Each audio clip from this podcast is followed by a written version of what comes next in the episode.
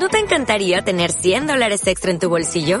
Haz que un experto bilingüe de TurboTax declare tus impuestos para el 31 de marzo y obtén 100 dólares de vuelta al instante. Porque no importa cuáles hayan sido tus logros del año pasado, TurboTax hace que cuenten. Obtén 100 dólares de vuelta y tus impuestos con 100% de precisión. Solo con Intuit TurboTax. Debes declarar para el 31 de marzo. Crédito solo aplicable al costo de la presentación federal con TurboTax Full Service. Oferta sujeta a cambios o cancelación en cualquier momento. Bienvenidos a un nuevo capítulo de Alta Sensibilidad en la Infancia. En este capítulo hablaremos sobre la autoestima.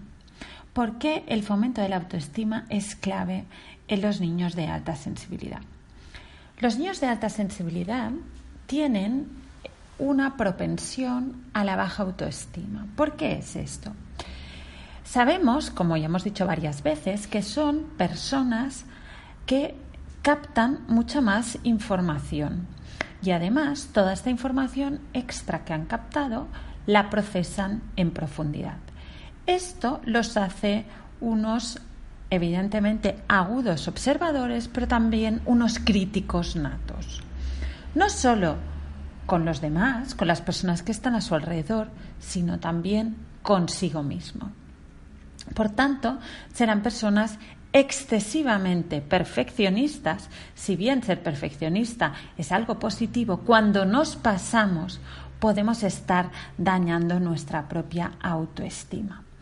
Por tanto, son niños que puede que ellos mismos, que sintáis que se están exigiendo mucho fruto de este exceso de perfeccionismo y que esto conlleve que vaya directamente sobre la línea de flotación de su propia autoestima.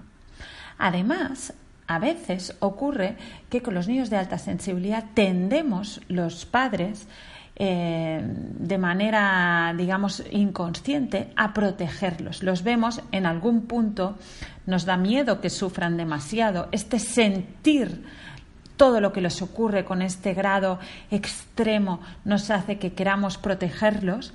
Y lo que está ocurriendo cuando queremos protegerlos es que no dejamos que trabajen sobre su autonomía y esto de nuevo está yendo sobre su propia autoestima. ¿Por qué? ¿De qué depende la autoestima? ¿Cómo se construye la autoestima? La, autoestima se construye en base a dos variables. La primera de ellas es sentirme capaz, sentirme que puedo hacer aquel reto al que me enfrento. Y la segunda es sentirme querido. Si me siento capaz y me siento querido, estoy construyendo sobre una sana autoestima. Por tanto, si nosotros lo que queremos es cuidar la autoestima, debemos trabajar estas dos variables. Sentirse capaz y sentirse querido. ¿Cómo podemos trabajar la primera de ellas? Sentirse capaz. Sentirme capaz no es nada más que enfrentarme a distintos retos y superarlos y conseguir alcanzar aquellas situaciones novedosas, aquellos retos. Por tanto, en el ecosistema de esta autoestima está la autonomía. Cuando nosotros damos autonomía, cuando nosotros dejamos que se enfrenten a los distintos retos, estamos trabajando sobre su propia autoestima. ¿Cómo podemos hacerlo? De manera muy práctica. Primera idea que os comparto, a través de tablas de rutinas. Las tablas de rutinas es una herramienta de disciplina positiva que nos funciona muy, muy, muy bien para trabajar esta autonomía. ¿Cuál es la idea? La idea es trabajar sobre determinados momentos em, rutinarios, es decir, eh, los desayunos o la hora de ir a dormir, el momento que os, que os apetezca más o que os funcione mejor y ser capaces de dividir las tareas que vamos a hacer en cada uno de estos momentos y marcar el orden en el que vamos a hacer y dejar que los niños de manera autónoma realicen estas tareas siguiendo un plan que hemos preestablecido conjuntamente. Las tablas de rutinas, por tanto, les va a dar autonomía para desarrollarse. En segundo lugar, deja que tomen decisiones, sus propias decisiones. No hace falta que sean grandes decisiones, pero sí decisiones. Las decisiones van a ir creciendo con la edad, pero debemos entrenarlas. Una decisión muy simple puede ser qué ropa te pones hoy o qué te apetece desayunar si cereales o tostadas, etcétera, etcétera. Es decir, podemos ir acotando y podemos ir ampliando estas decisiones, pero no lo decidas todo por ellos. Deja que tomen sus propias decisiones. En tercer lugar, respeta su esfuerzo. Cuando estén intentando algo y no les salga a la primera, ni a la segunda, ni a la tercera, deja que lo intenten. Si estás convencido que pueden conseguirlo por sí mismos, no lo hagas. Deja que lo hagan ellos. Cuando lo consigan, cuando consigan aquello que no les salía a la primera, se van a sentir capaces. En cuarto lugar, cuando hagan preguntas, que muchas veces nos hacen preguntas, preguntas que si os pensaran dos segundos darían con la respuesta. No la des la respuesta, deja que piensen, deja que hay en ellos la respuesta. Puedes dar pistas, puedes confirmar o no la respuesta, pero intenta que la busquen, intenta por tanto que se sientan capaces. En quinto lugar, cuando algo no salga bien, en vez de buscar culpables, en vez de enfadarte, en vez de eh, cualquiera de estas, eh, de, gritarnos o de enfadarnos, o de esto es culpa tuya, ya te lo había dicho, etcétera, de este tipo de expresiones, dale una vuelta y enfócate en soluciones. Aprovecha los errores, aprovecha aquellas situaciones que no han salido como esperábamos para hallar la solución, para que conjuntamente hallemos la solución, para que ellos puedan darle una vuelta y de nuevo usar este error para aprender, para sentirse capaces. En sexto lugar, en vez de elogiar, intenta motivar. ¿Qué quiere decir esto? Muchas veces los padres tenemos el muy bien demasiado rápido, lo usamos demasiado, lo hacemos ir demasiado barato, por decirlo de alguna manera. Os voy a contar un pequeño ejemplo que me pasó hace unos años con mi hijo.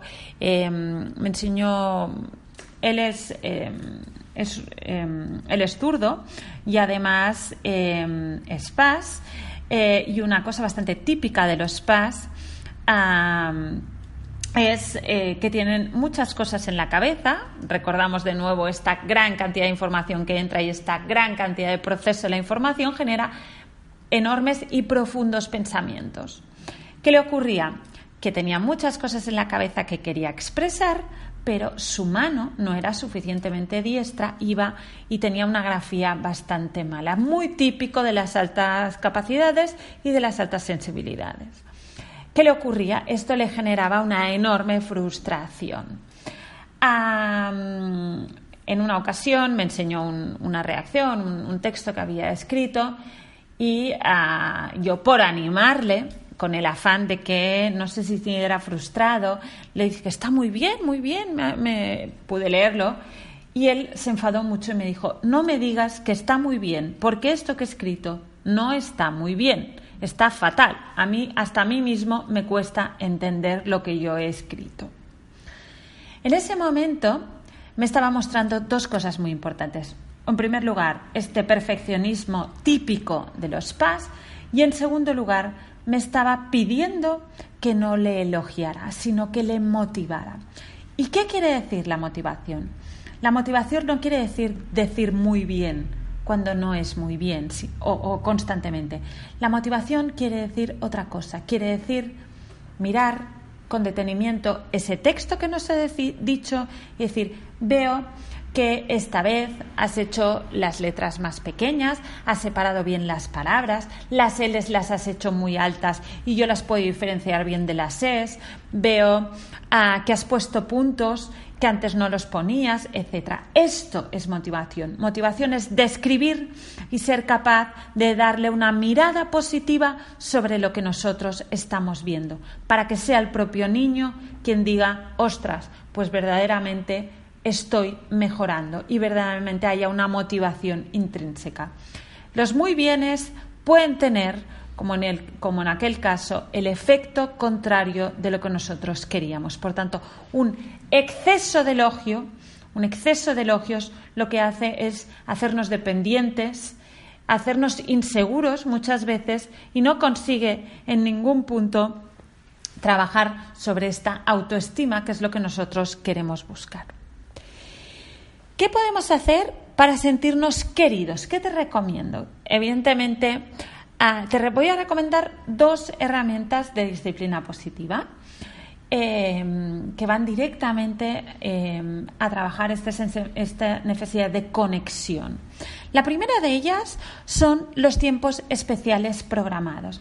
Los tiempos especiales programados son espacios en los que pasamos con cada uno de nuestros hijos a solas, o el padre o la madre, o ambos con ellos, haciendo una actividad que nos guste a todos. ¿Por qué los tiempos especiales? Los tiempos especiales comunican, me importas, estoy aquí y quiero pasar tiempo contigo. Y además es un tiempo de calidad. Tan importante es pasar tiempo como pasar también tiempo de calidad. Tiempos especiales programados. Y en segundo lugar, las juntas familiares. Las juntas familiares es una dinámica que hacemos una vez a la semana y la idea es que nos sentamos todos los miembros de, eh, de la familia para debatir y para eh, reflexionar sobre aquellos problemas que ocurren. En una junta familiar podemos em, solucionar conjuntamente discusiones o peleas que hayan habido entre hermanos o tareas que se van a hacer que tenemos que dividir y que tenemos que hacer entre todos, etcétera.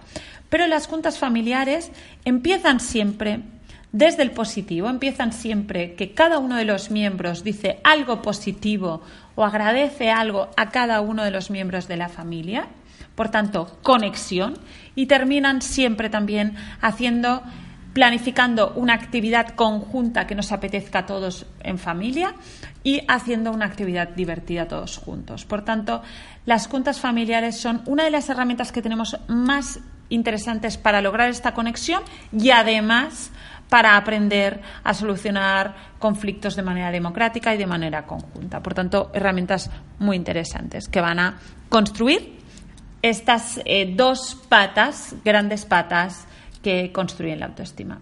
Hasta aquí este podcast de esta semana sobre el fomento de la autoestima. Espero eh, que os hayan resultado interesantes y nos escuchamos la próxima semana. Gracias. Como nuevo cliente de Western Union, puedes disfrutar de una tarifa de envío de 0 dólares en tu primera transferencia internacional de dinero en línea. Envía dinero a los tuyos en casa de manera rápida, fácil y conveniente. Visita westernunion.com o descarga nuestra app hoy mismo y tu primera tarifa de envío corre por nuestra cuenta. Aplican ganancias por cambio de moneda. No disponible para tarjetas de crédito y envíos a Cuba. Servicios proporcionados por Western Union Financial Services Inc. NMLS 906983 o Western Union International Services LLS NMLS 9069 85